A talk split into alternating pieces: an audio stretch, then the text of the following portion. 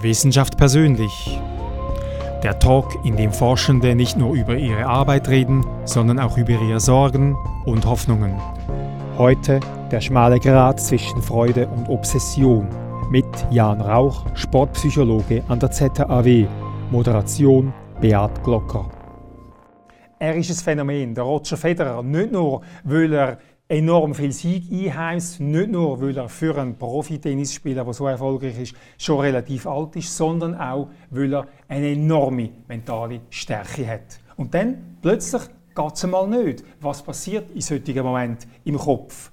Der Kopf spielt mit beim Sport. Die einen sagen, sobald man den Kopf einschaltet, geht gar nichts mehr. Und andere sagen, Marathonläufer zum Beispiel, die Leistung kommt aus dem Kopf, die Füße würden schon lange nicht mehr mögen. Sport und Psychologie ist das Thema heute. Bei uns zu Gast ist der Jan Rauch, Sportpsychologe, Leiter von der Abteilung Sportpsychologie an der Zürcher Hochschule für angewandte Wissenschaft, der ZHW, und Vizepräsident von der Schweizerischen Vereinigung für Sportpsychologie. Willkommen, ja. Jan Rauch. Danke vielmals für die Einladung. Jan Rauch, ich habe es gesagt in der Einleitung. Die einen Marathonläufer sagen, die Füße mögen nicht mehr, die Beine sind sauer, aber die Leistung kommt aus dem Kopf.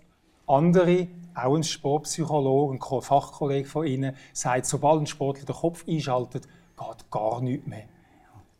Ist jetzt der Sport, äh, der Kopf wichtig im Sport oder ist er nicht wichtig? Er ist total wichtig. Also äh, auch, auch das äh, Zitat, das Sie sich darauf bezieht, da meint er wahrscheinlich, die Automatismen im Sport sind Automatismen wahnsinnig wichtig. Ähm, ich mache Sachen automatisch, weil ich das hunderttausend Mal geübt habe und wenn ich dann auf einmal anfange darüber nachzudenken, dann werden die Bewegungen nicht mehr so gut wie der Automatismus, will sagen. Er bezieht sich bestimmt auf das. Ja. Und die zweite Geschichte ist halt der Wille und die Überwindung und gegen den Schmerz ankämpfen und das ist halt auch der Kopf und deshalb ist das so ein scheinbarer Widerspruch, aber wirklich nur ein scheinbarer. Und Wille und mentale Stärke und Leistungsfähigkeit, wie ist was ist da die Beziehung? Ich spiele jetzt auf den, auf den Roger Federer an. Mhm. Manchmal will er ja, aber er bringt es einfach nicht mehr. Und manchmal ist er wie, wie programmiert ja. und, und scheint nichts mehr wahrzunehmen. Mhm. Was, was passiert da in so einem Moment im Kopf von einem Athlet, von einer Athletin? Mhm. Also in der Regel ist das einfach eine wahnsinnig gute Konzentrationsfähigkeit, die man hat. Es geht eigentlich im Sport immer darum, also sicher auch in anderen Tätigkeiten, aber im Sport ist das halt extrem sich auf das zu konzentrieren, was jetzt in dem Moment wichtig ist, um zum Beispiel den Punkt holen oder nochmal 100 Meter weiter rennen oder und wenn man es schafft und trainiert hat, sich wahnsinnig auf etwas zu konzentrieren, dann ist dann das eben der berühmte Tunnel, wo man redet. Und das ist dann auch eigentlich nicht etwas, wo man aktiv ausblenden, die anderen Sachen, sondern wenn ich mich einfach wahnsinnig fest auf das konzentriere, dann ist das andere automatisch ausblendet. Übt der Roger Federer das? Das habe ich auch schon gefragt. Es ist ja bekannt, dass er äh, früher in der Jugendzeit einen Sportpsychologen hatte, also mit einem Sportpsychologen zusammengeschafft hat, weil er einfach auch seine Emotionen nicht im Griff hatte. Und es ist lustig, ich habe Freunde, die per Zufall den ehemaligen Trainer von Roger Federer kennengelernt haben, den Paul Annacone, und den habe ich dann auch kennengelernt und habe ihn natürlich dann auch gefragt. Und er hat gefunden, der braucht keinen, der braucht keinen Psychologen. Nicht mehr, nicht mehr. Jawohl. Ja. Weil andere Sportler nehmen ja stark äh, ein mentales Training in Anspruch. Auf das werden wir noch später zu reden kommen, ähm, was auch Sie den Sportlern bieten können, weil ZHW oder das Institut für angewandte Psychologie bietet ja auch Dienstleistungen den Sportlern. Ja. Möchte ich gerne ein bisschen später ähm, be behandeln. Mhm. Mir ist in jüngster Vergangenheit etwas aufgefallen, wo ähm, eigentlich ihr Sportpsychologen ein bisschen unter die Räder gekommen sind. Man muss sagen, die Schweizerische Vereinigung für Sportpsychologie ist eine der ältesten sportpsychologischen Vereinigungen in Europa. Mhm. Ihr feiert nächstens das 50-jährige Jubiläum. Genau. Ich habe es gesagt, Sie sind Vizepräsident. Mhm. Und jetzt ist ein Sportpsychiater mhm. auftaucht und gesagt, ihr macht eigentlich alles falsch. Ihr könnt einfach die mental trainieren und ihr merkt gar nicht, wenn es Athleten schlecht geht. Ist ziemlich happy ähm, was ist der ganze Fachkollege, fast ein Fachkonkurrent geäußert ja, hat. Ja. ja, also das hat auch bei uns und auch im Verband und übrigens auch in anderen Sportverbänden äh, recht etwas ausgelöst. Jetzt muss man vielleicht zuerst sagen, es gibt in dem Sinne keinen Sportpsychiater. Es gibt Psychiater mit einem Interesse in Sport und die nennen sich jetzt einfach Sportpsychiater. Oder die haben letztes Jahr eine Vereinigung gegründet in der Schweiz. Wir haben auch oder aufgrund von uns haben wir, haben wir auch in Zusammenarbeit mit Swiss Olympic und so die dort ein bisschen eingeführt, mit den Sportmedizinern zusammen. Und umso erstaunter sind wir gewesen, dass die uns jetzt da seit ein paar Monaten, so ich sage jetzt zwei wöchentliche Interviews im Tagesanzeiger und die anderen Zeitungen quasi an Karren fahren. Und man muss vielleicht sehen, Psychologen das sind, und Psychologinnen, das sind Leute, die haben Psychologie studiert.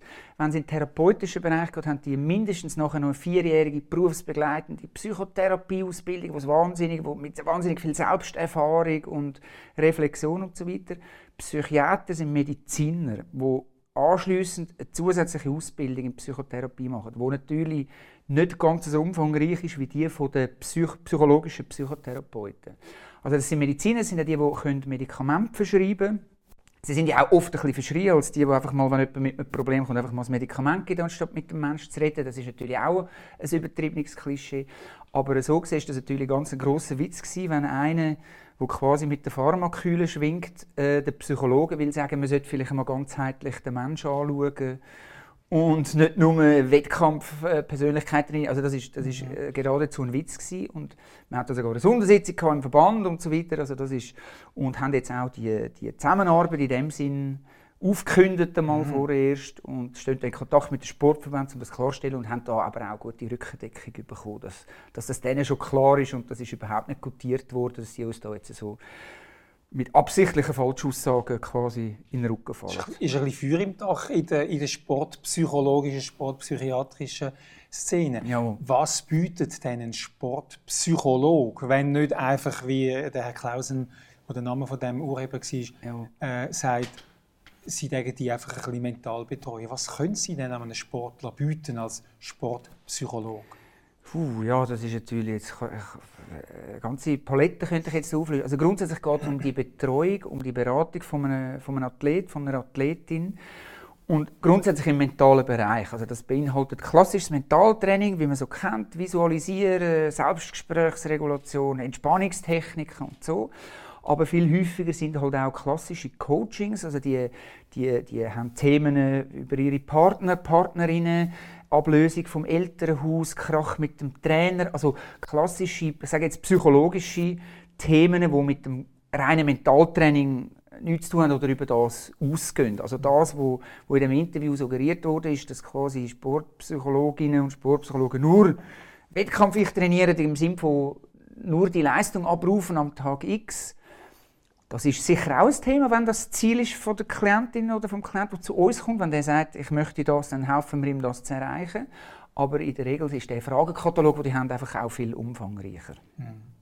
Was passiert denn, wenn man einen Athlet, eine Athletin auf den Wettkampf vorbereitet und dann tickt er wie aus? Jetzt, jetzt fängt er plötzlich, ob schon er weiß, wir bleiben noch im Tennis. Entschuldigung. er weiß, dass es nichts bringt, das Recken zu zerstören. Ja. Oder seine Ski zu verbrechen oder, oder, oder mhm. irgendetwas. Was passiert dann? Also in der Regel sind das natürlich emotionale Ausbrüche und, und das, also das, das kennt jeder, oder? Emotionen sind viel stärker als Argument, sozusagen, oder? Also wenn ich mit Sportlern arbeite, ich hatte jetzt heute eine Beratung, gehabt, wenn der beschreibt, wie er, sagen wir jetzt, Angst hat vor einem Start oder so. Und dann kann man mit ihm schon darüber reden, ja, aber es gibt ja die und die Gründe, wieso du gar keine Angst musst haben und. Das weiß er alles auch. Aber das Gefühl ist viel stärker als das rationale Argument. Und das ist der Grund, wieso das der Name ist. Und gerade im Sport, wo es sehr um Emotionen geht, ähm, ja, wieso dann die Amis überhand nehmen und dann halt mal ein Record kaputt geht oder so. Hat der Sportpsychologe keine gute Arbeit geleistet vorher, oder? Das kann man so nicht sagen, kommt davon, was das Ziel war. Vielleicht hat er gesagt, jeder soll einmal ein Record zerstören oder so, um die Emotionen regulieren, oder? Also das kann man jetzt so einfach nicht sagen. Wenn das hilft, also häufig sind so emotionale Ausbrüche dazu da, sich wieder zu regulieren. Der John McEnroe, wenn wir schon beim Tennis sind, ist ein bekannter Verfe äh, Verfechter, kann man jetzt nicht sagen, aber ist ein bekannter äh, Tennisspieler gsi, der über das eindeutig äh, seine, seine Emotionen reguliert hat. Am Anfang war er, glaube ich, einfach ein Enfant terrible und mit der Zeit, oder, der hat ja die ganze, die ganze einen Tisch mit Gläsern und Getränken abgeräumt da, oder? Und hat, und hat den Regenschirm ins Publikum gerufen oder den Sonnenschirm. Und nachher, wenn er aber wieder zurück ist auf den Platz, also wir hat er meistens ein Ass gemacht. Also der ist natürlich, also das kann man auch nutzen. Das würden wir jetzt nie jemandem so antrainieren, aber grundsätzlich Emotionen rauslassen, um sich wieder regulieren, wieder in den kognitiven Modus hineinkommen. Was muss ich jetzt machen? Was ist meine Taktik? Wie habe ich jetzt spielen? Ah ja, genau, Matchplan. Dann ist quasi so ein emotionaler Ausbruch sage ich jetzt mal, nichts Schlechtes. Also natürlich sollte man mm. niemanden verletzen und auch keine mm. Schläger kaputt mm. machen, aber es kann man einen Schrei oder andere Sachen, wie ja, tut ja auch.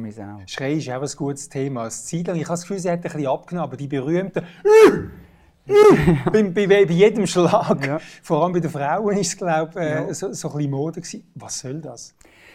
Also das ist immer so ein bisschen, also einerseits ist das, äh, weiss man, die, die im Sport tätig sind, Ausschnaufen bei der Kraftaufwendung ist etwas Wichtiges, dass man dort ausschnauft, dass man nachher wieder einschnauft und nachher für den Schlag wieder ausschnauft. Und es hat gerade kürzlich etwa vor einem halben Jahr eine Studie gegeben, die gezeigt hat, dass wenn man dazu stöhnt, dass quasi äh, dass die Rumpfmuskulatur stärker wirkt, wenn man, wenn man, so, eine, wenn man so eine Drehbewegung macht. Also quasi ähm, das ist mal das eine. Und das zweite ist, sie haben dann so eine Studie gemacht, das ist jetzt lustig, auch gerade im Tennis, wo es Leute, erfahrene Tennisspieler, Videos gezeigt haben von, von, von Tennisspielern, die aufschlagen und sie haben dann künstliche Ton eingefügt, also entweder mit Stöhnen oder ohne Stöhnen. Und das hat einen Einfluss darauf gehabt, wie die Testpersonen die Weite vom Ball eingeschätzt haben. Also wenn mitstöhnen, haben sie tendenziell eher weiter eingeschätzt als weniger. Weil mehr, mehr Kraft drin ist, ja, mehr, genau. mehr, mehr, Energie. Ja. ja, genau. Und da ist mir jetzt so, das ist jetzt ein kleines Forschungsgebiet, wo wir jetzt den neuesten Forschung was hat das sonst noch für Auswirkungen? Ja. Aber grundsätzlich weiß man, ähm, erhöht bei, bei, bei Sportarten, wo man den Rumpf bewegt, also trägt, erhöht das die kurzfristige Kraft und darum haben wir dort auch so, wir haben dort auch etwas publiziert zum Thema im Sinne von, jetzt müssten die eigentlich alle Unihockeyspieler, Golfspielerinnen und so müssten jetzt eigentlich stöhnen beim, beim Schlag, wenn es darum geht, noch ein bisschen weiter zu schiessen. Das, aber das im Golf habe ich ich bin kein Golfexperte, aber ich glaube, dort stöhnt niemand. Oder? Ich habe das auch noch nie gehört, ja. aber es hat wahrscheinlich auch damit zu tun, dass sich das niemand getraut. Also. Weil es mehr ein Disney-G-Sport ist. genau. Ja. Was man auch über gehört oder auch als Phänomen sieht, wie eine ganze Mannschaft wie mental kann zusammenbrechen oder wieder aufstehen. Mhm. Was passiert? Wenn das, das sind elf Männer, mhm. jetzt von unserer Mannschaft beim Fußball elf Männer auf dem Platz mhm. und plötzlich hat man das Gefühl, boah, es geht ja. nicht mehr. Plötzlich kommt es wieder. Ist das erklärbar? Es ist schon erklärbar, aber das ist nicht, also elf Leute, die miteinander interagieren. Das sind dann natürlich sehr viele Interaktionen.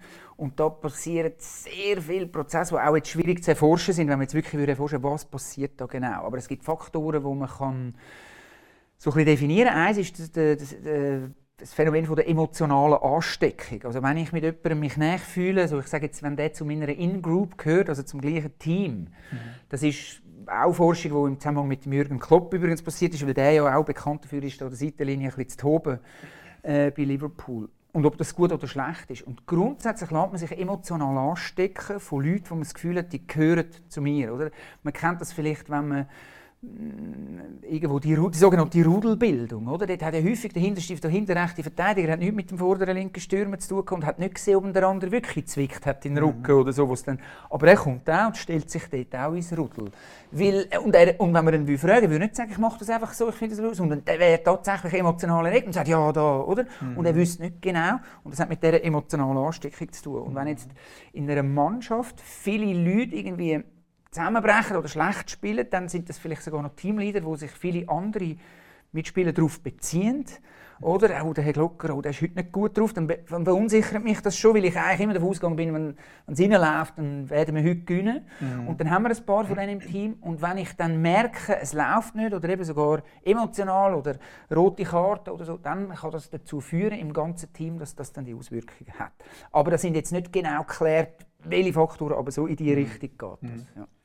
Man sagt ja auch, wenn, wenn je nachdem, was der, der, der den Penalty verschießt, jetzt bei einem Penalty schiessen, ob der den Kopf hängen lässt nach dem Verschiessen oder ob er eben mit einer anderen Haltung im Sinn von, das kann passieren, machst du besser, ja. wegläuft, dass nur schon wie näher vom 11-Meter-Punkt wegläuft, sein nächster äh, Teamkollege, der dann schießt, beeinflusst. Ja, das ist so. Und umgekehrt gibt es vor allem eine Forschung, dass es sehr viel ausmacht, ob wenn sich der Spieler, der verschossen hat, umkehrt und alle seine Kollegen hocken so dort, dass das einen sehr großen Einfluss darauf hat, auf den nächsten Schützen, als wenn deshalb stehen, also ich bin überzeugt, das ist der Grund, oder seit die Forschung sich ein durchgesetzt hat, deshalb stehen fast alle Mannschaften jetzt an einer Fußballweltmeisterschaft. Mit Penaltyschüssen, stehen alle Arm in Arm so dort und nehmen den Spieler wieder in ihre Mitte auf, auch nicht außen, sondern machen irgendwo auf, so, um zu zeigen, wir nehmen dich wieder in unseren Kreis auf, egal ob du jetzt da verschossen hast oder nicht, und das signalisiert dem nächsten Spieler eine gewisse Sicherheit. Egal was du machst, wir, wir heben zu dir. So ja, genau, Sinn, ja. so, so soll das Es wäre schöner, wenn du gewinnst, wenn, wenn Ja, es wäre schon gut, triffst, aber, ja, genau. Es wäre noch nicht, wenn du uns den WM-Titel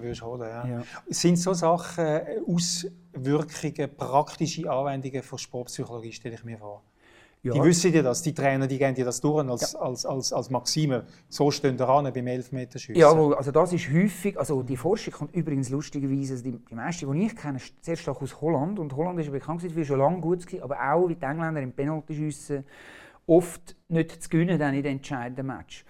Und wir haben auch im Schweizer Verband, das ist jetzt aber schon mehr als zehn Jahre her, mal mit, mit dem einen Holländer zusammengeschafft und die haben dann einen Sportpsychologen engagiert für alle Jugendmannschaften ab U, weiß nicht, 15, wo es die gleichen psychologischen Trainings bis und mit, bis und mit A-Nationalmannschaft gemacht haben.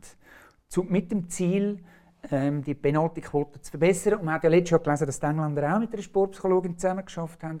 ich kenne sie nicht, aber die haben ja dann auch ihr erstes Penaltyschüsse gewonnen. Das heisst jetzt nichts wegen einem, aber mhm. da wird natürlich, das wird sehr stark, also sobald es dann auch um sehr viel geht, schaut man dann schnell doch auch mal in die Wissenschaft sozusagen, wenn man das ummünzen Ganz eine andere Sportart, äh, oder vielleicht ist es mehr Show, so, so Wrestling, Boxen, ähm, all die, die, die Kampfsportarten, das wird ja extrem inszeniert, die Emotionalität, bis sie sich die, die Kämpfer so zueinander gehen und die Stirn aneinander drücken, wie zwei wilde Stiere ja. und einander als Schlötterling anhängen. Da weiss der Kuckuck, was denn für Unschönheiten austauschen.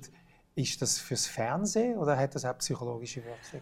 Also also da frage ich mich wirklich, ich, ich betreue keinen Sportler aus diesen Bereichen. Ähm, keine oder doch? Nein, keine. Aber also, Kampfsportler betreuen Sie, oder? Kampfsport habe ich auch schon gehabt, ja, jawohl. Ja. Aber jetzt nicht, wo es um klassische Show geht und wo sie, oder und wenn es jetzt um Boxer geht, mhm. wo es wirklich auch noch sehr viel um Fernsehen geht und dort möglichst einander noch schupfen und so. also das ist, glaube ich, gehört wirklich so dazu, habe ich mir auch mal sagen lassen von Leuten aus dem Umfeld. Mhm.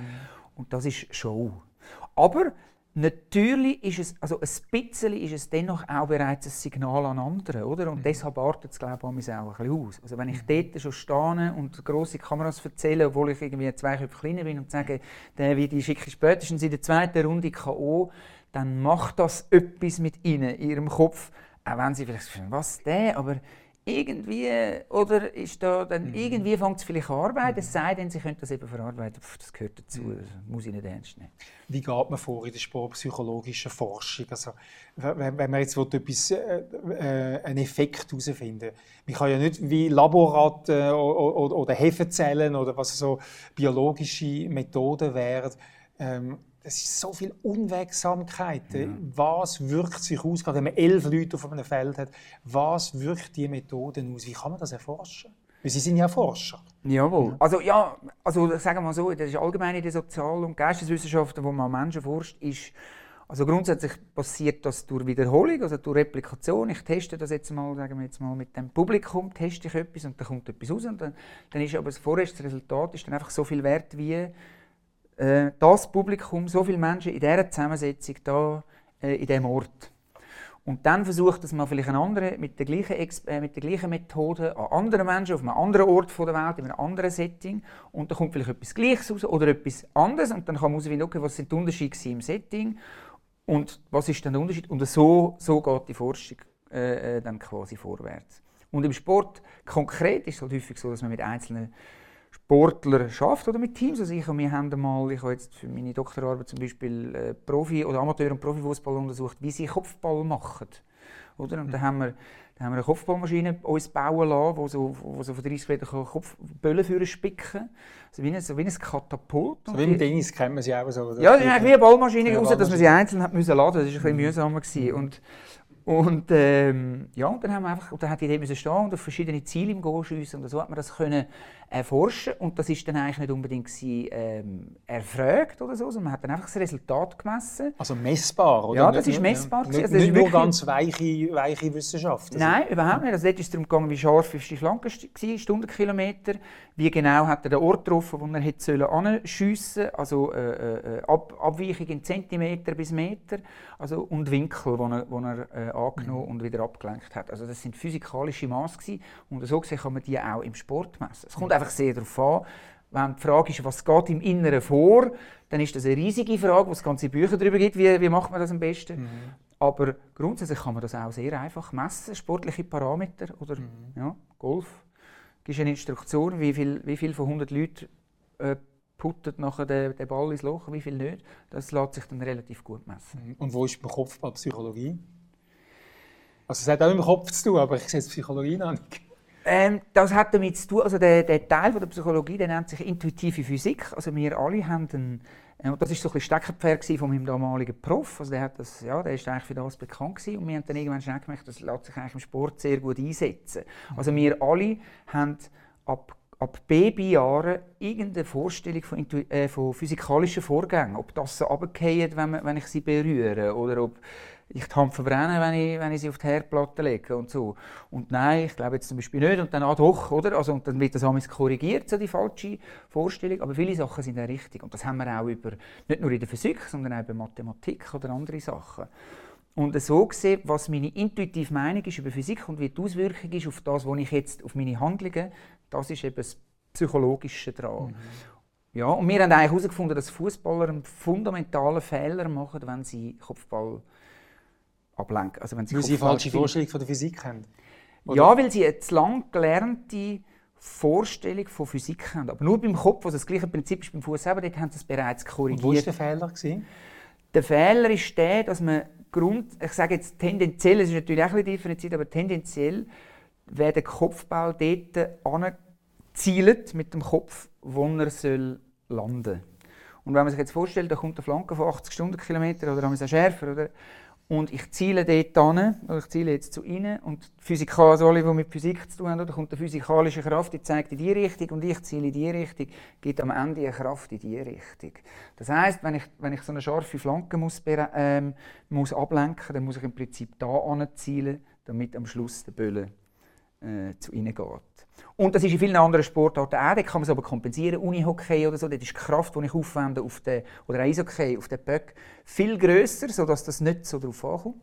Aber eine scharfe Flanke und mein Kopf, wo ich auch weniger Kraft dahinter bringe als mit dem Fuß, äh, dort haben sie das nicht, ähm, haben sie das nicht so herausgefunden. Und das, äh, äh, haben sie das nicht so intuitiv drin. Mhm. Ja. Und das gilt auch für Profifußballer spannend, wie eben der Kopfball und der, was im Kopf innen passiert, zusammenhängen.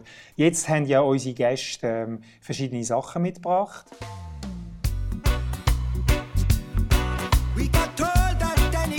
Slavery isn't right. But when it comes to government,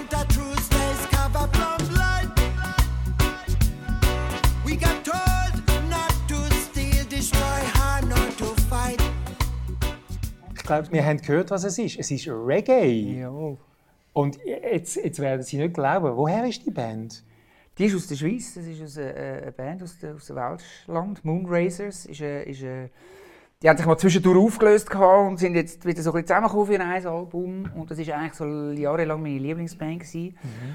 Und der Hintergrund ist ein bisschen, also das, das, also vielleicht haben das viele in der Jugend gehabt, die mit dem Reggae kamen und mit Bob Marley in Berührung kamen und ich das hat, hat sich bei mir weitergezogen und ich habe dann auch während dem Studium oder später ähm, so Reggae-Konzerte organisiert in Zürich ein paar Jahre lang und unter anderem mit denen auch Kontakt gehabt und auch mal so ein, so ein Benefizkonzert organisiert und das ist so ein bisschen der Hintergrund, wieso, wieso jetzt die. Ja. Aber selber nie mitgespielt?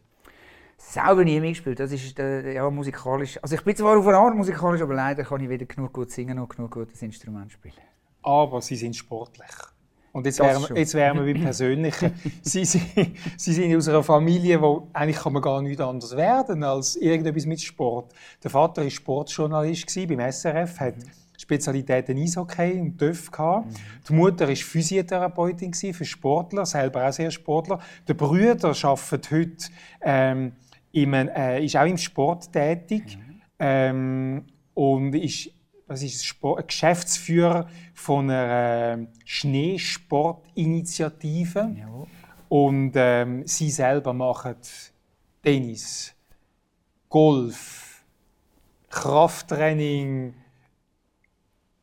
ist der Jan Rauch Sport durch und durch. Musik nicht, Nein. haben wir gesehen, aber Sport durch und durch. Ja, schön wäre es. Also das, oder was Sie jetzt aufgezählt haben, das ist jetzt halt mehr so nacheinander. So ein bisschen, also wie man jetzt sieht, zum Beispiel Krafttraining ist so bedingt äh, meine Sportart, aber ich muss es halt, also ich mache es, ist, es, also wie das bei vielen Leuten in meinem Alter quasi ist, der Sport hat sich ein bisschen verlagert auf Gesundheitssport. Also ich jogge, äh, ich gehe ab und zu ins Fitness. Eben, ich habe vor einem Jahr erst angefangen Golf zu spielen Grundsätzlich komme ich aber aus dem Tennis. Ich habe also mein Studium ein bisschen als Tennistrainer finanziert. Also das ist eigentlich meine Sportart, aber ich habe auch viel Unihockey gemacht, ich habe lange Taekwondo gemacht, ich, habe, äh, ich bin leidenschaftlicher, leidenschaftlicher Tischtennisspieler. Also eigentlich jede Sportart, wo man mit Schläger gegen Böllen hauen kann, dort äh, fühle ich mich daheim. Das mache ich gerne und kann ich auch so ein bisschen. Was macht denn der Sport mit Ihnen, wenn wir jetzt wieder zu der Psychologie zurückgehen? Ja, das ist lustig. Also Tennis, ich, ich frage mich oft, ob ich Sportpsychologe bin, weil ich auch so ein bisschen auf dem Tennis meine Emotionen auch nicht so im Griff hatte. Also später nicht mehr, aber früher bin ich, habe ich auch schon, ich habe auch schon einen, äh, einen Schläger aus der Hand gerutscht und ist nachher kaputt gegangen.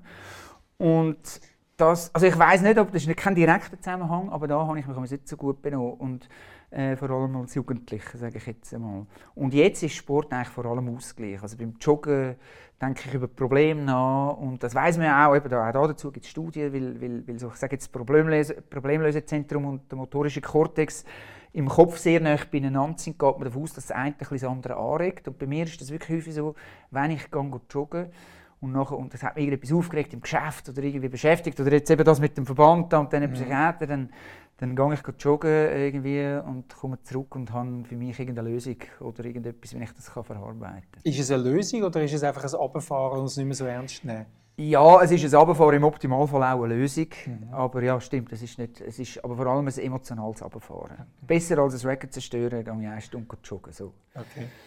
Jetzt Gegenstand haben Sie auch mitgenommen? Das sind Meteoritenfragmente äh, aus Argentinien jetzt die ähm, so Eisennickel-Meteoriten, die vor 4.000 bis 6'000 Jahren wahrscheinlich auf der Erde sind, ein paar, paar Millionen Jahre alt im Ganzen sind.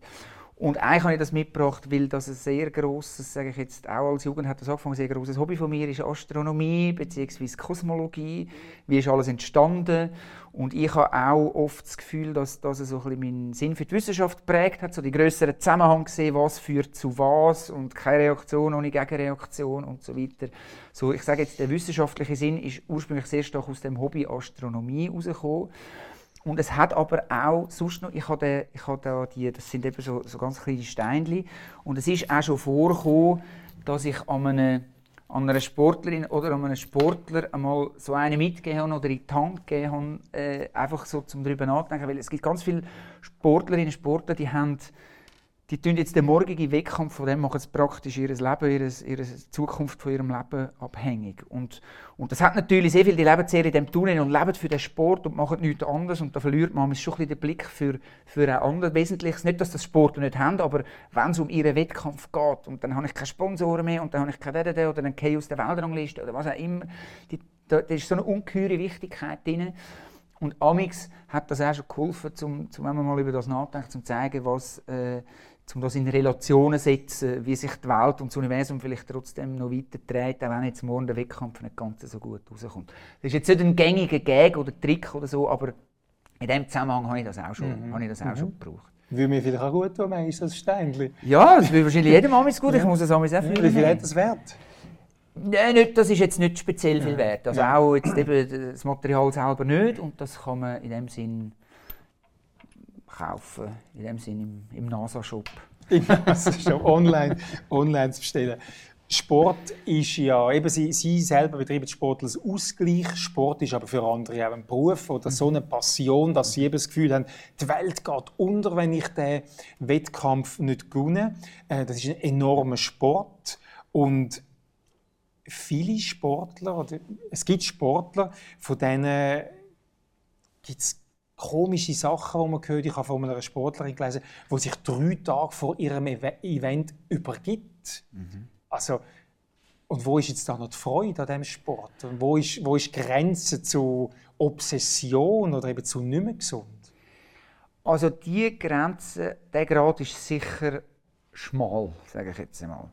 Aber absolute Spitzenleistung zu bringen, und jetzt reden wir von Top, Top, jetzt nehmen wir Tennisspieler, mhm. oder? Äh, es ist ja schon ein Unterschied, man kann internationale Klasse haben in Mannschaftssportarten, wo oder, oder auch da schon sehr viel Geld verdienen und man ist aber dann noch nicht, äh, gehört noch nicht zu den Besten der Welt. Aber reden wir jetzt von Sportarten, wo, wo es wirklich einfach darum geht, das Letzte aus sich rauszuholen, das ist fast, also das ist sehr oft eine Obsession, oder? Also die leben Tag und Nacht für das und haben fast nichts anderes und es gibt Ausnahmen mhm. und die sind auch nicht unbedingt schlechter, wenn das jemandem liegt und sie den Ausgleich findet, aber ein grosser Teil von diesen Leuten haben eine sehr grosse Sportpersönlichkeit. Also wenn man jetzt das so anschaut, man besteht, man besteht also so aus verschiedenen Anteilen von Persönlichkeiten. Und diese Leute die haben natürlich sehr hohe Sportpersönlichkeit und schreiben dem eine ungeheure Wichtigkeit zu. Und es hat auch eine ungeheure Wichtigkeit. Oder? Die haben häufig, sagen wir jetzt, wenn jemand 25 ist, die sind vielleicht seit 5 oder so, seit 20 Jahren, opfern die 90 Prozent ihrer Freizeit an einer Sportart oder so. Also dass das zu einer also dass, dass so etwas wie eine Obsession ist, fast, das, das liegt ja dann schon fast mhm. auf der Hand. Man kann das auch mit anderen Sachen haben, aber beim Sport natürlich mhm. auch. Ich habe ja auch ein eine sportliche Vergangenheit, äh, aber schaue den Sport heute ein bisschen mit anderen Augen an. Und mir, mir fällt auf, Mushinga Kambunji, unsere Starsprinterin, die, die hat den Trainer gewechselt, ist auf Deutschland zu einem anderen Trainer, jetzt hat sie ihn wieder gewechselt, jetzt ist sie eine der besten, der schnellsten mhm. Frauen der Welt. Und irgendwie versuche ich mir manchmal das Leben vorzustellen. Also mir tut so wie wir jeden Tag gehen arbeiten, geht die jeden Tag trainieren, um nochmal ein Hundertstel ja. schneller zu rennen. Es, es, kommt, es kommt mir heute ehrlich gesagt manchmal ein bisschen absurd vor, das Ganze.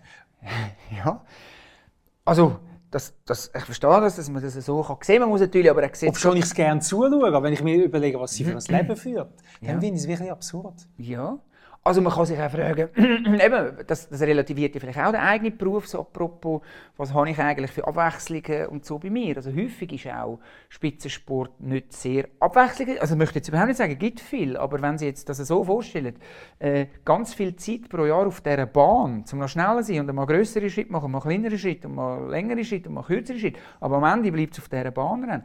Und so gesehen kann man das dann schon sagen. Aber das ist ja genau das, was die Spitzensportlerinnen und Spitzensportler haben. Die Passion und der Wille, das zu machen. Und das ist eben auch mentale Stärke. Durch mhm. einfach das können zu machen oder beim, beim Wüstenwetter oder beim schönen Wetter einfach immer auf dieser Bahn mein Training durchziehen, das, das, das, das ist eben auch mentale Stärke. Und das ist auch nicht für jeden Mann und jede Frau gemacht. Also ich glaube, Früher es hat auch mal Phasen gegeben, ich meine, ja, vielleicht wieder noch Tennispro, äh, Tennisprofi oder so, aber es ist dann schon schnell gegessen, weil diese Art von Leidenschaft und Wille gegen Widerstand und Schmerz und so, die hätte ich glaube nicht gehabt. Hm. Also nein, die hätte, die hätte ich nicht gehabt. Schmerz ist ein gutes Stichwort. Es gibt ein berühmtes, ein berühmtes Zitat, das heißt Sport ist Mord. Oder? Eigentlich ist es ja nicht gesund. Was, was man, Breitensport, Gesundheitssport ist sicher gesund, das ist ja mhm. medizinisch erwiesen, mhm. aber das, was wir im Fernsehen sehen, das ist eigentlich nichts. Nichts von dem ist gesund, oder? Ja, das wird jetzt so nicht äh, äh, bestätigen. Also es kommt ein bisschen darauf an. Sagen wir, harter Spitzensport äh, hat sicher auch die ungesunden Anteile. Aber stellen Sie sich, wenn wir jetzt vorher beim Federer sind, stellen Sie sich vor, den, den, den habe ich ja schon gesehen trainieren. Der spielt dort ein bisschen Tennis mit seinem Trainer. Also ich meine, ich sehe jetzt dort nicht. Und natürlich macht er auch ganz, ganz viel Fitness und Ding. Aber der muss ja so auch auf seinen Körper schauen, jetzt auch in seinem, für einen Sportler höheren Alter. Also ich glaube, das ist ja der beste Beweis, dass Top-Spitzensport mega gesund ist, weil ich meine, wenn man den sieht, also der, der sieht gesund aus, oder? Also das ist ja super gesund. Deshalb, aber natürlich gibt es ungesunde Sachen im Sport, aber ich sage, wenn man den ganzen Tag so am Computer sitzt, oder, dann ist das auch nicht äh, vergleichbar und dann kann man... Ich habe jetzt gerade Sehnenscheidentzündung. Vom, von der Maus oder so, ja eben, oder? Und ich höre, man hört dann oft Leute sagen, yes, der rennt über den Asphalt oder so, ist ja völlig ungesund. Und ja, klar, es hat nicht alle, alles, was man ein bisschen übertreibt, mhm. hat auch seine ungesunden Anteile, mhm. aber eben, im Büro sitzen acht Stunden ist auch nicht gesund, also von dem mhm. her. aber es gibt wirklich gestörte Sachen. Wenn man äh, von, von, einer, von einer Lindsay One, die nach Weltcup-Sieg bemessen die wahrscheinlich beste Skifahrerin war. Wenn man den, den Michael Phelps hört mit 28 Olympiamedaillen, der Schwimmer, wahrscheinlich der beste Schwimmer aller Zeiten. Mhm. Von beiden weiß man und von anderen mehr, dass sie ihr Leben mit Antidepressiva nur haben können im Griff haben. Also, mhm. dass sie eigentlich Depressionen hatten. Und, und, und äh, der, der Fußballgoalie Enke, der hat sich am Schluss das Leben genommen, weil er nicht mehr aus dem Druck mhm. und aus dieser Spirale nicht mehr rausgekommen ist. Ja. Das hat schon negative Seiten, die dann eben auf die Psyche der Sport. Also es ist natürlich so, eine von der, also zuerst muss man mal sagen, unter den Sportlern gibt es nicht eine erhöhte Rate an psychischen Krankheiten. Oder? Da gibt es ganz viele Studien. Oder? Es gibt ganz wenig Unterschied im Bereich von Essstörungen. Bei, bei also die sind jetzt auch gerade gross, oder Skispringer, äh, Tour de France-Fahrer, ja, genau. Wo, untergewichtig sind. Ja, genau. Also Ausdauer, Antigravitation, also alles muss möglichst hoch kumpen oder so.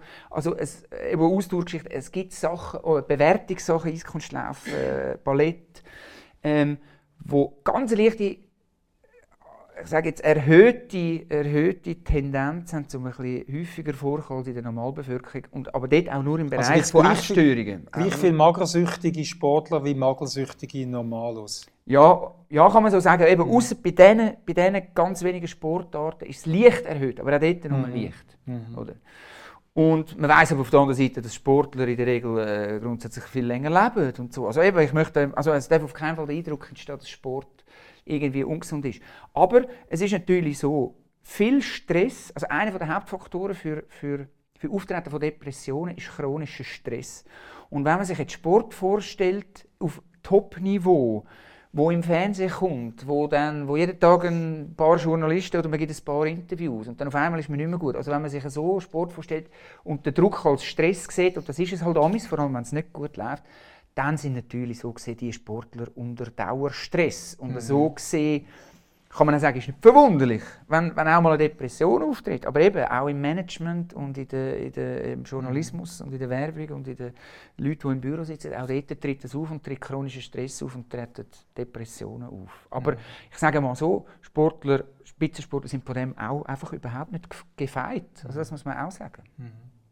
Jetzt gehen wir von den Spitzensportlern, wo ich die negativen äh, Aspekte ausloten zu den, zu den Durchschnittssportlern. Da gibt es ja, ich würde das als Laie, in meiner Laiensprache bezeichnen als sportsüchtige Menschen, oder? Ja. Wo, ähm, wo, wo neben ihrem 40, 44 Stunden äh, Arbeitspensum bis zu 20 Stunden Sport trainieren, mhm. um sich auf äh, irgendeine Ausdauerleistung oder etwas äh, vorzubereiten. Äh, ist das noch gesund? Ja, also äh, auch da will ich mal, also kann man jetzt, oder vielleicht so die Frage kann man so jetzt nicht einfach mit Ja oder Nein beantworten. Wenn die Person, die sie hier beschreiben, und das gibt es, oder, äh, äh, wenn die sich gesund sieht und darunter nicht leidet, dass zum Beispiel die sozialen Kontakte leidet, weil äh, geht niemand mit an ein Feierabendbier oder geht nicht mehr im Verein, sondern, sondern oder kriegt Deadline nicht im Geschäft, weil er unbedingt zu viel hat noch müssen für seinen Amateurmarathon trainieren oder so. Mhm. Dann kann man sich langsam anfangen fragen, ob das richtig Sportsucht geht. Aber auch da wird viel zu schnell in meinen Augen sofort nach Sucht gerufen, oder wenn einer einfach äh, äh, wahnsinnig viel Sport macht. Oder? Wenn, einer mhm. würde, wenn einer sagt, ich lese jeden Tag ein Buch und ich habe von Leuten schon gehört, so Kollegen von Kollegen, dann würde man nicht sagen, der ist irgendwie krank. Ist Leseratte, oder? Ja, genau. oder? Ja. Und deshalb muss man da einfach ein bisschen aufpassen. Aber ja. klar, auch, vieles wird auch mit Sport kompensiert. Ich habe vorher auch gesagt, joggen gehe ich auch.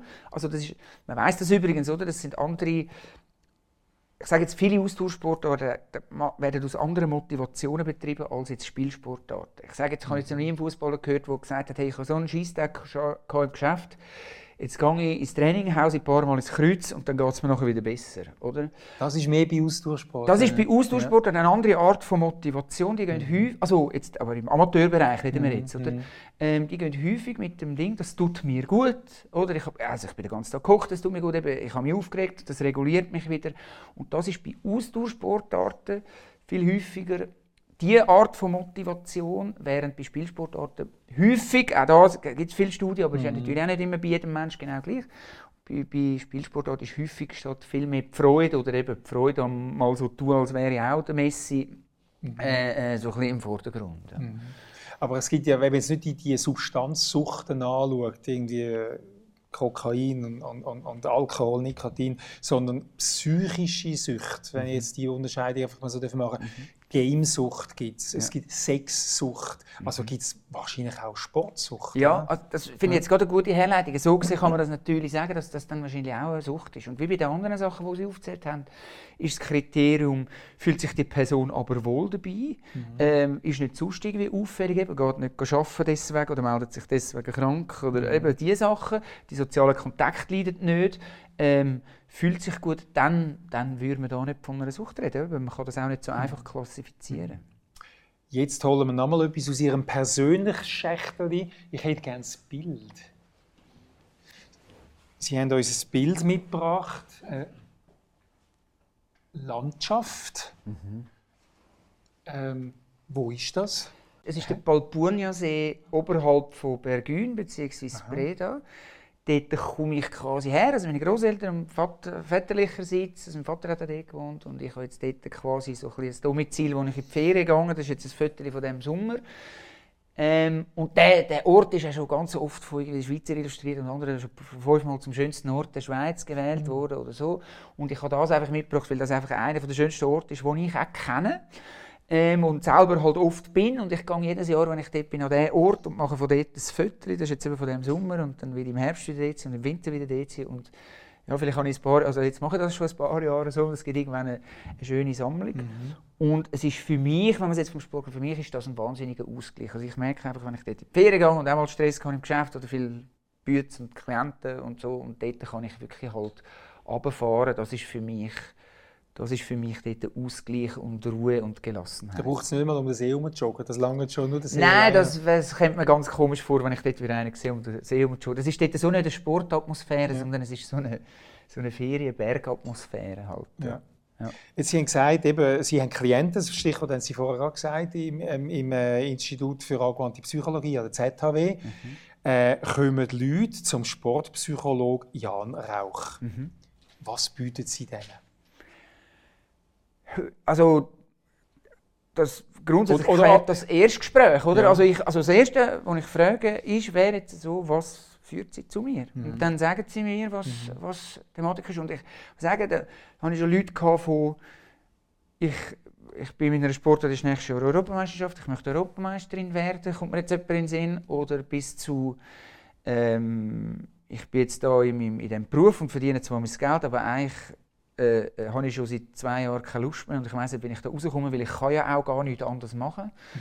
Ähm, bis zu Hobbyathleten, die einfach wieder ein bisschen mehr möchten die Freude am Golfspielen haben und sich nicht immer aufregen, wenn's, wenn Sollen sie sich einfach aufhören, wenn sie keine Freude mehr haben, oder nicht? Ja, das ist, ja. Bei Amateur, im, im Amateurbereich, also im Reitsportbereich, ist das, ist das, könnte man das noch raten, ja. aber dann kommt es auch maximal äh, einmal. Ähm. Aha. Okay, was, was, jetzt, müssen, jetzt müssen wir über Ihre Tarife reden. ah, gut, wir, äh, wir äh, äh, haben da die offiziellen Swiss, äh, Swiss Olympic Tarife, also auch nicht jetzt irgendwie höher oder tiefer. Mhm. Nein, es geht dort ehrlich gesagt darum, ja, jede Sportlerin, jeder Sportler hat eine ganz spezifische Fragestellung. Und als ich angefangen habe, glaube ich, jetzt in der Beratung, ich bin jetzt erst lange in der Wissenschaft, gewesen, als ich angefangen in der Beratung vor zehn Jahren, glaube ich, habe ich das auch anders gemacht. Jetzt gehe ich dort wirklich an und frage, was ist dein Ding? Und dann meistens ist das erste Gespräch einfach eine Aufnahme und ich mache vielleicht Vorschläge oder sage vielleicht, ich habe schon mal einen Klienten gehabt, der hat ähnliche gehabt, dann haben wir so gemacht, könnte das etwas mhm. sein? Und, in der, und und dann, nach dieser Stunde oder so, ähm, kann ich meistens einen Weg skizzieren, wo ich jetzt das Gefühl habe, in die Richtung würde ich gehen. Und dann, dann schicke ich Klienten wieder heim und mache in der Regel auch keinen Termin ab. Es gibt, es gibt die, die sagen, ich möchte unbedingt wieder einen machen, aber das Ziel ist eigentlich auch, um die nicht verpflichten, dass sie sich nicht verpflichtet fühlen, sondern heimgehen, sich das nochmal überlegen, eben auch mit den Preisen und allem. Und dann äh, meldet sich es wieder in der Regel also es gibt Leute, die besser werden im Sport und andere, die, die eben vielleicht ein psychisches, psychologisches Problem haben, das gar nicht unbedingt mit dem Sport zu tun hat. Aber sie hindern an dem Sport, kann man es so wie die zwei Arten von Klienten? Ja. Naja, also die meisten wollen besser werden in ihrem Sport ja. oder Motivation wiederfinden, Freude wiederfinden, weil sie das vorher angesprochen haben. Das ist wirklich mhm. das Thema, weil mhm. Spitzensport ist, ist, nicht lustig nur, mhm. oder, im Vergleich zum Amateursport. Ähm, und ich sage jetzt, wenn Sie jetzt von psychischen Problemen reden, ich selber bin auch kein Psychotherapeut. Wenn ich jetzt das Gefühl habe, jemand hat wirklich ein psychisches Problem, dann haben wir bei uns halt den Vorteil im Haus, dass wir auch äh, eine Abteilung haben für Psychotherapie und dann tue ich die dort verweisen oder natürlich auch bei uns im Verband äh, haben wir sind sehr gut vernetzt mit, mit Psychotherapeuten, die mhm. auch sportaffin sind, Sportpsychologen und Psychotherapeuten sind und dann tun wir die dort verweisen. Also wenn ich selber, und da werden wir ja auch geschult in unseren Ausbildungen zum Sportpsychologen und so, das, ist ja nicht einfach, äh, das sind ja nicht einfach Psychologen mit einem Flair für Sport, sondern da steckt eine grosse Ausbildung dahinter mit Trainingslehre und Ernährungslehre und so, dass man ein bisschen eine Ahnung hat. Und wenn ich das Gefühl habe, es ist, ist wirklich ein klinisches klinisch relevantes Problem, dann mache ich das nicht. Das wäre jetzt auch ein die Antwort auf die Vorwürfe der neu erscheinenden Sportpsychiater, dass sie eben so Zeugs gar nicht erkennen, wenn es wirklich... Ja, genau, genau, ja. ja. Und, und natürlich haben wir da durchaus die Fähigkeit, Sachen zu erkennen mhm. und, und dann machen wir das aber nicht Also ich jetzt, es gibt mhm. Leute, die sind Sportpsychologen und Psychotherapeuten, die könnten das vielleicht selber mhm. machen. Jetzt haben wir haben die uns schon mal getroffen, haben sie gesagt, es, es, es gibt manchmal auch Fußballer, die nicht wollen, dass der Verein wüsste, dass sie zu ihnen ja. kommen. Ja. Ist das doch noch ein Tabu, dass man sportpsychologische Betreuung in Anspruch nimmt? Teilweise. Es hat aber jetzt eben im Vergleich zu, jetzt sage ich nur schon vor zehn Jahren, ist der Fall viel häufiger gewesen. Das darf der Trainer nicht wissen. Und mhm. jetzt ist das viel häufiger der Fall im Sinne von, ich sage das dem Trainer, weil ich signalisiere da mit dem Trainer, dass ich professionell unterwegs bin. Mhm. Oder irgendwann ist das Training fertig. Oder außer jetzt in der, in der Vorbereitung, oder zwischendrin haben die, die haben häufig zweimal Training äh, am Tag oder so, am Morgen und am Nachmittag und dazwischen Freizeit, oder? Und dann gibt es Leute, die wollen dann, die, die, die, die gamen, und, oder die gamen FIFA, äh, Playstation, ja, das gibt's und das ist okay. Und dann gibt es die, die machen noch ein bisschen Ausgleichssport und dann gibt es die, die gehen studieren, gehen an die Uni, dazwischen es gibt die, die, die lassen sich beraten. Und früher ist das alles viel, immer wenn wir etwas gemacht haben, ist das, sage ich jetzt, in der Tendenz häufiger gesagt worden, mach das nicht, du, du solltest dich lieber auf den Sport konzentrieren. Mhm. Also mach nichts anderes wie, wie das. Und mittlerweile weiß man ja auch, dass das, dass das, viel wertvoller ist, wenn man sich auch für andere Sachen interessiert und nicht nur den Blick fürs eine hat. Mhm. Und mittlerweile gehört es auch so ein bisschen zum guten Ton, sagen, ich arbeite mit einem Sportpsychologen zusammen. Mentaltrainer tun ja. besser, oder? Jawohl, genau. Ja. Und es ist eine, eine, anerkannte Disziplin, weil Swiss Olympic unterstützt das, bietet das ja auch an auf, auf, der Website und zahlt auch etwas am Verband, glaube ich, oder? Jawohl, also das ist von Verband zu Verband unterschiedlich, mhm. aber viele mhm. Verbände, also die haben das abgegeben Verband, aber grundsätzlich, wenn man ein gewisses Niveau hat, mhm. ein gewisses Level in dem Sport, in, der, in, in dem Land, ähm, können gewisse Dienstleistungen bei uns werden dann vom Verband, also die können das einreichen und es wird ihnen zurückerstattet. Also bei ihnen sind Eishockeyspieler, bei ihnen sind Fußballer, Tennisspieler. Äh, erzählen Sie mal ein, ein paar, ein paar berühmte Namen. Ja, also berühmte Namen darf ich natürlich nicht sagen. Also, man und stehen Sie am Arztgeheimnis? Oder? Wie? Am Arzt, und stehen Sie am Arzt, nicht ein Arztgeheimnis, aber, aber, am, aber am Berufsgeheimnis, ja. Also, also Berufsgeheimnis von der sagen, ich bin der Mentaltrainer von... Ja, das wäre auch schön. Also wir sind auch, wir sind auch in der... Goldmedaille, Goldmedaille ganz klein drunter, Jan Rauch. ja, ja, oder umgekehrt. Nein, äh, das Ding, also also Sie sprechen etwas an, was gar nicht unwichtig ist. Wir unterstehen quasi ein Psychologieberufegesetz. Mhm. Und in der Regel geht es darum, Klienten, die jetzt vielleicht auch krank sind oder Hilfe suchen, zu schützen, dass da kein Name rauskommt. Bei uns ist es häufig, bei uns, wir stehen vor dem Phänomen, dass ein Sportler sagt, hey, du darfst meinen Namen gerne sagen im Interview. Weil das signalisiert ja auch, eben, der andere, eben das ist heute professionell. Mhm. Wir dürfen das aber trotzdem nicht. Es gibt ganz wenige Ausnahmesituationen mit schriftlich und dann, wir stehen momentan im, im Austausch mit dem Europäischen Verband von der, von der Psychologen, ob, es da eine Ausnahmeregelung könnte geben weil das weder im Sinn Amix, weder im Sinn vom, vom Sportler noch von, von, von, von der Psychologin ist. Aber man muss natürlich sehen, es gibt, es gibt das Umgekehrte. Es gibt auch ganz mhm. viele Leute in diesem Bereich, die ihre, auf ihrer Homepage so aussehen lassen, als wäre der Sportler hätte jetzt quasi unter ihrer Ägide die Goldmedaille gewonnen und hat nichts damit zu und hat nichts damit zu tun. Und das mhm. ist rechtlich eben nicht unbedingt verboten. Und ich sage jetzt, der Fall ist häufiger und darum sind also wir schon... Vielleicht einmal mit dem Gerät und dann äh, bringt es Ja, oder der Feder hat in einem Interview gesagt, das Mentale ist total wichtig, oder? Und mhm. dann steht das dort bei meiner Homepage, oder? Ähm, mhm. Roger Federer, hier, Sportmentaltraining. Aber Sie sind gar nicht mit dem Gerät, oder? Nein, gar nicht. Also, der, oder das gibt es natürlich, also ich sage jetzt, ja, das gibt es häufig. Wir haben als mhm. Verband teilweise auch einen Blick drauf, wir können aber auch nicht die, und auch nur für die, die bei uns im Verband sind, oder? Es gibt ja ganz viele, die sind irgendwie unterwegs, nicht bei uns im Verband, mhm. Wo wir auch nicht kontrollieren können und mhm. so weiter. Aber darum, aber eigentlich möchte ich noch sagen, ich habe auch schon mit, oder auch immer noch bekannte Sportlerinnen und Sportler. Bisschen, so. Ja, natürlich, ja, ja. am liebsten. Vor allem, wenn sie erfolgreich sind. Ja, oder? Wenn sie ein Tief haben, dann muss man es nicht unbedingt erwähnen. ähm, ähm, aber der grösste Teil, und das gilt übrigens für, die, ja, wir kennen die alle Sportpsychologen eigentlich in der Schweiz und sind da gut im Austausch. Der grösste Teil ist schon breiter Sport. Mhm. Oder? Es ist nicht so, dass da ständig nur Bundesliga-Profis anläuten oder eben Federers und Wawrinkas, sondern mhm.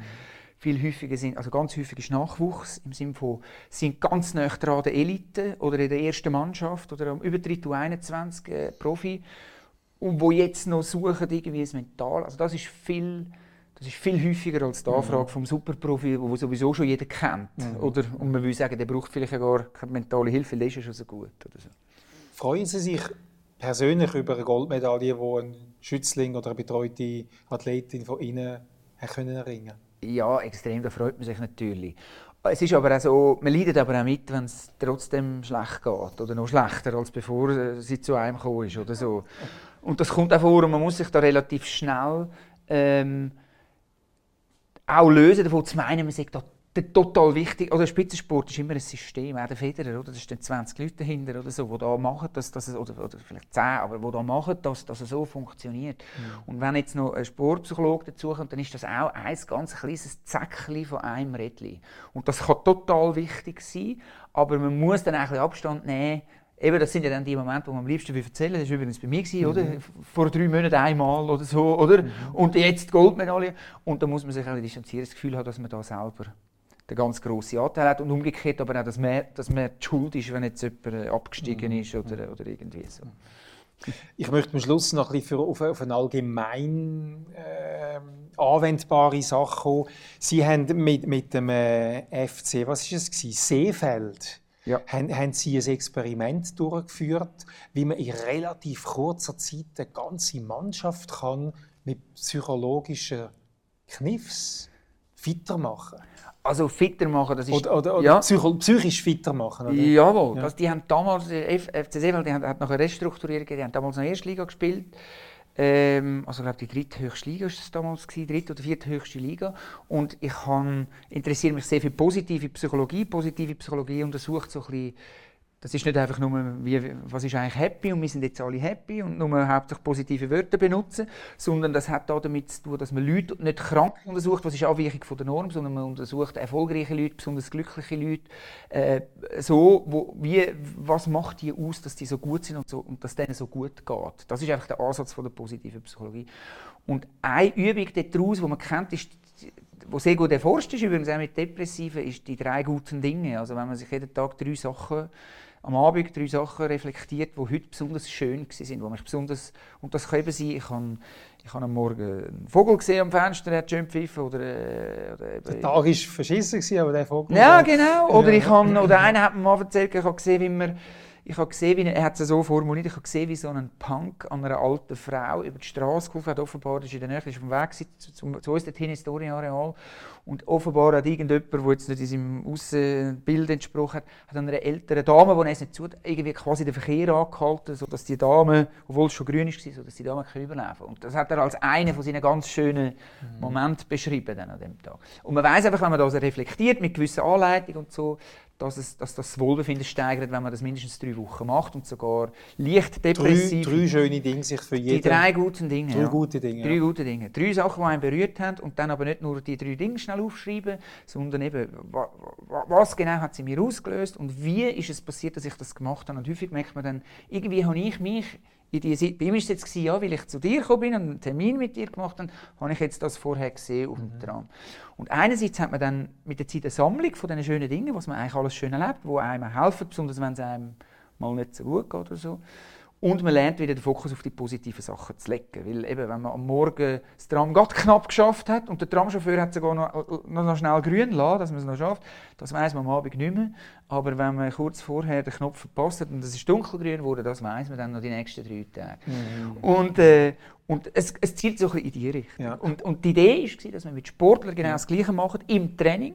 Und dann haben wir das so aufgeleistet, die sollen nur Sachen nehmen, die mit dem, konkret mit dem Fußball zusammenhängen. Und dann haben wir so Wohlbefinden-Fragebögen ausgesetzt und, äh, und er hat das auch drei Wochen gemacht. Nach drei Wochen ist einfach das Wohlbefinden im Training unglaublich gestiegen gewesen, auch von den Spielern, die die nicht oft spielen, weil der Trainer hat prophezeit, es sind einfach die glücklich, die spielen und die, die nicht, spielen, die nicht zum Einsatz kommen, sind nicht so glücklich. Und das, das hat auch so eine Korrelation gehabt, aber das ist einfach alles auf ein, auf ein höheres Niveau gehoben mhm, worden. Mhm. Und, de, und der Sinn dahinter ist, man weiß aus dem Sport, dass je höher das Wohlbefinden im Training ist von einem Sportler und von einer Sportlerin, desto höher ist auch die Leistung. Oder? Das ist etwas, was man früher nie gedacht hat. Aber wenn ich mich total wohlfühle bei ihnen, weil ich das Gefühl habe, sie machen mir gute Training und sie wollen, glaube ich, das Beste und ich glaube, ich werde mit ihnen erfolgreich, dann wird, dann wird es dazu führen, dass ich auch wirklich bessere Leistung erbringen. Mhm. Aber da würde jetzt das russische Trainingssystem, wenn man so äh, Dokumentarfilm sieht, wie russische Kunstturnerinnen erniedrigt wirklich peinigt werden, würde dem also ziemlich widersprechen. Die fühlen sich nicht gut, oder? Nein, also das ist tatsächlich so. Und wir haben ja auch schon mit so Trainern zu tun gehabt, ich auch, also, wo, äh, wo so selber geschult worden sind, wo wir zuerst alle Trainer von, dem, äh, ja, von dieser Institution haben müssen schulen in Bezug, und das ist wirklich so gewesen, also wenn ich denen das gesagt habe, war Gelächter im Saal, also mhm. Wohlbefinden im Training, aber jetzt dreht er völlig durch mhm. davon. Also so ist das ein bisschen, das, das ist ein bisschen so, und die, die Leute, die so geschult sind, aber es kommt jetzt auch viel mehr, jetzt gibt es auch viel mehr Forschung dazu, mhm. die das zeigt, und, und ähm, ja, und der Drill, der früher halt vielleicht auch möglich war, oder? wenn man ein System von, von wahnsinnig vielen Sportlerinnen und Sportlern hat, was nicht so schlimm ist, wenn die Obersten abrasiert werden, weil es dem Druck nicht standhalten mhm. und, und das ist immer noch ein höchstes Niveau. Dann ist das eine, aber in der Schweiz haben wir eine der höchsten Dropout-Raten der Welt. Also das heißt, wenn man anschaut, Jugendsportler im Nachwuchsalter, die schon internationale Klasse erreichen, ähm, wo man könnte prophezeien die werden vielleicht einmal gut. Wenn die dann aussteigen, bevor das Profi-Niveau erreichen, dann, das nennt man Drop. Also da hat die Schweiz mhm. eine der höchsten von der höchsten? Von der höchsten Aber das ist schlecht für das System. Das ist für das Sportsystem ganz schlecht. Und darum sage ich einfach, das System mit Drillen und einfach abrasieren, mhm. die Obersten, das würde in der Schweiz sowieso nicht funktionieren, weil dann hätte man noch mehr. Hätte man noch mehr, wo, wo, wo aussteigen. Genau. Ja. Jetzt müssen wir aber den FC Seefeld nachschauen. Sind die nicht aufgestiegen, so wie ich weiß? Nein, die sind abgestiegen. das spricht das überhaupt nicht für Nein, es ist anders. Die sind schon, nein, nein, die, die sind in der Saison dort, wo wir das gemacht haben, nicht abgestiegen. Es hat, es hat andere Restrukturierungen noch gegeben, weil das mhm. ganze System, es ist ja dann eine Promotion League eingeführt worden, also hat mit dem Fußballverband und die haben jetzt ein anderes Nachwuchskonzept. Deshalb der, der FC Seefeld, so wie es, der, der gibt es glaube ich noch, äh, oh nein, das gibt es ganz sicher noch, aber das, das, kann man jetzt nicht mehr vergleichen mit damals. Wir sind zwar abgestiegen, aber es geht uns gut. So ist dann so ein das Fazit. Gewesen. Ja, das hat aber nichts mehr mit mir zu tun okay. ja, Rauch, machen Sie, machen Sie, machen Sie die, drei, die drei guten Dinge? Äh, ich mache es amix und leider, also wie meistens, meistens mache ich es, oder kommt es mir in den Sinn, wenn, wenn ich mich nicht so gut fühle, wenn ich das Gefühl jetzt muss ich jetzt, jetzt viel und so, ähm, dann mache ich es, so wie viele.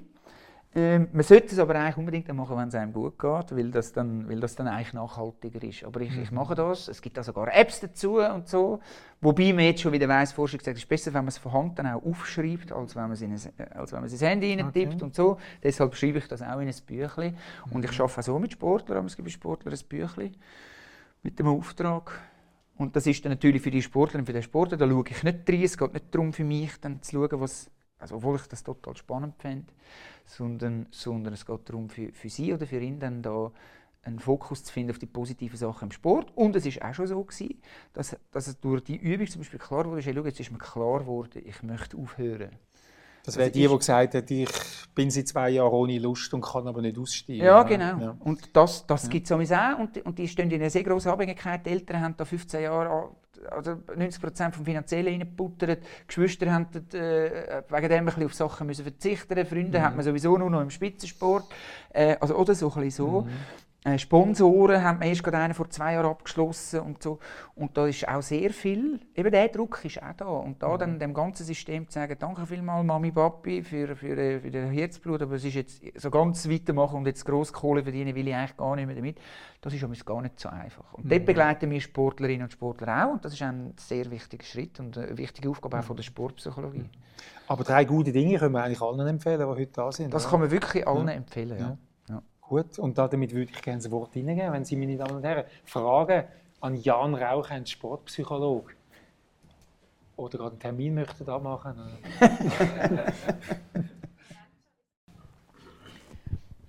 ähm, Herr Rauch, mich würde interessieren, was Sie an einem Hobby-Tennisspieler drei, vier äh, mentale Tipps könnten geben. Ihre besten Tipps in Kurzform.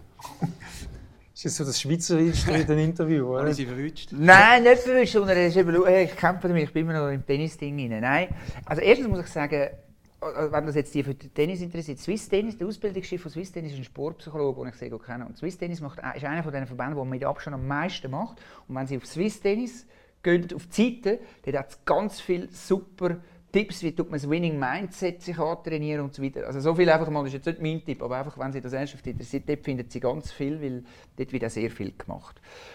Jetzt so die ganz schnellen Tipps ist nicht, ich würde vorher, also ganz wichtig ist, ich würde mit der sogenannten 16-Second Cure arbeiten, also wo auch der Federer macht. Das ist die 16 Sekunden Cure. Ähm, der amerikanische Tennisverband hat da sehr viele Videos auf YouTube dazu und das wird meistens anhand vom Federer gezeigt. Das ist so in vier Phasen oder im deutschen Sprachgebrauch ist das oder auch Lehrphase nennt sich das, dass, dass man nach dem Punkt zuerst emotionale Reaktion hat, zum Beispiel äh, wenn es gut ist so und halt vielleicht einen Ausruf, wenn es nicht gut ist dass man sich runterfährt dass man zum Beispiel das mit einem Tüchli die Phase abschließt und dass man dann im, in nächsten Schritt sich dann vorbereitet auf den, den, den Plan, was ist jetzt mein Ziel, serviere gegen raus, gegen rein oder was mache ich? Und dann das Ritual macht, wo man, wo man zum Beispiel vor dem Aufschlag hat, wo man sich sowieso erarbeiten Also das ist der erste Tipp, den ich gebe. Erarbeitet Sie sich sogenannte Routinen vor jedem Aufschlag zum Beispiel. Also das, was man da sieht beim Nadal oder beim Ding. Oder, also mit Nadal ist übertrieben, das muss man jetzt nicht so äh, ausreizen, die 30 Sekunden. Aber, aber das soll, und das Ziel ist da eigentlich, das soll ein Automatismus werden. Oder? Wenn er tätschelt, dann weiss Hirn langsam, ah, jetzt kommt dann das und jetzt muss ich dann auf und jetzt haue ich dann eins dran. Oder? Das weiss, so tut man das. Wir sehen es ja vor dem Start bei 100 Meter Läufen. Die einen küssen das Amulett, die anderen machen, die, ja, machen genau. immer das Gleiche. Oder? Genau, eigentlich ist das nur, um sich einen optimalen Leistungszustand zu bringen. Was ist jetzt gut? Und das würde ich als erstes antrainieren und dann mit der sogenannten 16-Second Cure zwischen jedem Ballwechsel üben. Und davon ist immer die vierte, das sind vier Phasen und die vierte Phase ist immer, die, ist immer die Routine. Und wenn man das will schaffen, wirklich durchzuziehen, jedem Amateurmatch, Interclub, egal welches Ding, dann glaube ich, dann hat man schon viel gemacht. Also wenn ich zu meiner Aktivzeit nur schon so ein bisschen an dem herum studiert hätte, dann hätte ich sicher einmal, also ich bin nicht so schlecht gewesen, aber dann hätte ich einmal einen, hätte ich den oder anderen Match mehr gewonnen, glaube ich. Gut, vielen Dank.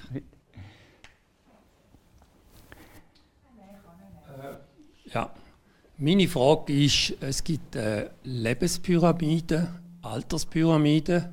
Was hat man in der Gesundheit für Pyramiden? Oh, meinen Sie in der Gesundheit Psychologie oder? Ja, grundsätzlich. Oh, da überfragt Daraus habe ich gehört, Bewegung ist Nummer eins. Jawohl. Sie haben es auf Joggen verschoben. Das also, hat eine Philosophie dahinter.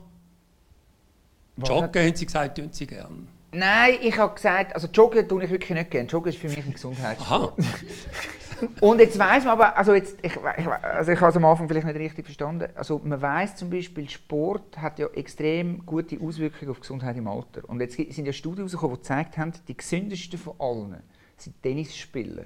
Und, äh, und das ist jetzt sogar repliziert worden. Und man weiß nicht genau, wieso ausgerechnet Tennis die besten gesundheitlichen Effekte im Alter bringt. Also wenn man schon früh von Tennis spielen und auch bis ins, bis ins Alter Tennis spielt, einfach weil sie auch vom Tennis geredet haben, man weiß es nicht, ist der soziale Aspekt, weil man kann das in der Regel nicht allein machen, man ist immerhin schon mal das Zweite. Ist es wegen der äh, Hand-Augen-Koordination oder so? Also ähm, darum würde ich, wenn Sie wenn Sie auf das rauslaufen, würde ich sagen, muss, ich, muss man jedem raten, möglichst, möglichst Tennis zu spielen.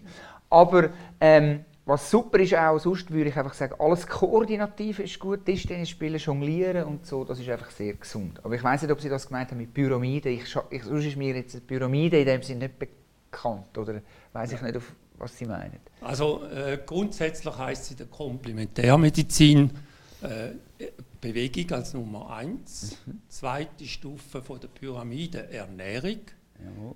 dritte Stufe sage ich sind Doktor. Vierte Stufe ist die Homöopathie. Und weiter rauf geht es immer mehr zum Selbstwertgefühl und Selbststärkung. Jawohl. Also Gesundheit, der Gesundheitszyklus. Ja, okay. Ich, da kommt mir jetzt einfach höchstens noch in den Sinn Selbstwert, weil Sie ja vorher gefragt haben, was können wir wegen also das ist natürlich das häufigste Thema von Sportlerinnen und Sportlern, Selbstvertrauen. Das ist nicht ganz gleich wie Selbstwert, aber man kann es jetzt mal äh, so ein bisschen äh, synonym setzen. Und Sport und Kompetenz im Sport erlangen ist eines der wichtigsten Treiber von Selbstwert Oder? Und deshalb würde ich auch allen, die Kinder haben und so, raten, bringen sie ihre Kinder zum Sport, aber in etwas, was ein bisschen gut ist oder Freude hat. Oder nicht einfach nur gut ist und eigentlich hat es keine Freude. Oder? Aber jemanden dazu, zu treiben, du gehst jetzt ins FC, weil ich möchte jetzt mein, mein, mein, ich möchte jetzt mein, mein äh, Sporterleben, das ich nicht führen durch dich, aber, der, aber das Kind erlebt sich nicht als kompetent, dann ist das kontraproduktiv. Aber Kompetenz erleben im Zusammenhang mit Bewegung ist einer der wichtigsten Treiber für gesundes Selbstvertrauen.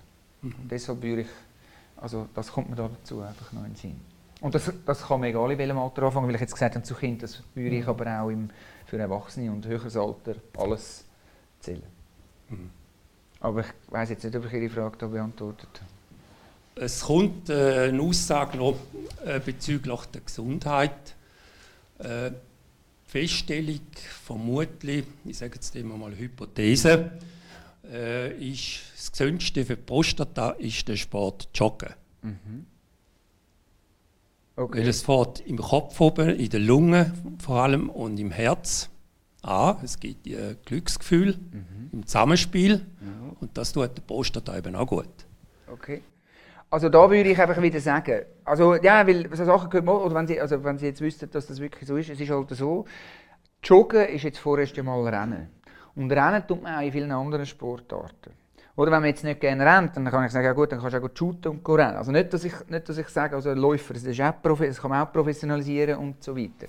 Und auch da wäre es mir aber wichtig, oder man liest dann auch so Bücher und Ratgeber, gehen sie so viel joggen und dann, ich habe aber auch schon mit sehr stark übergewichtigen Menschen geredet, die quasi das erste Ziel mal zwei Kilometer rennen schon gar nicht erreichen, dann erleben die sich nicht als kompetent, sie beißen es irgendwie durch, Knie und alles tut mir weh und Bänder und, äh, und der Ausdruck Sport ist Mord und das mache tun wir jetzt aber nicht mehr an, hat sich dann noch verfestigt und man macht macht dann gar nicht. Deshalb würde ich sagen, wenn Sport und Bewegung, und das ist etwas Gesundes, suchen Sie sich etwas, wo Sie sich kompetent fühlen, mhm. nicht gerade von Anfang an profitieren, aber wo, wo, wo, wo, man, wo man sich wohlfühlt und wo man so ein bisschen Fortschritt sieht. Und das ist etwas am Wichtigsten, weil sonst hört man sofort wieder auf. Man weiß das auch von ganz vielen Studien, von, sagen wir jetzt nach äh, Herzinfarkt oder so, oder so lange die Leute den Sensemann noch im Nacken spüren. Oder? Dann machen alle Sport, wenn sie aus der Klinik kommen. Wie verrückt die ersten drei Wochen. Oder? Und nachher geht das in der Kurve, also das müssen wir so Grafik haben, nachher geht das fast gerade runter. Obwohl man weiß und der Arzt hat gesagt, und die Ernährung, und schau jetzt und so, oder? Und vor zwei Wochen war man der absolute Überzeugung, gewesen, man wird jetzt einer der gesündesten Menschen der Welt.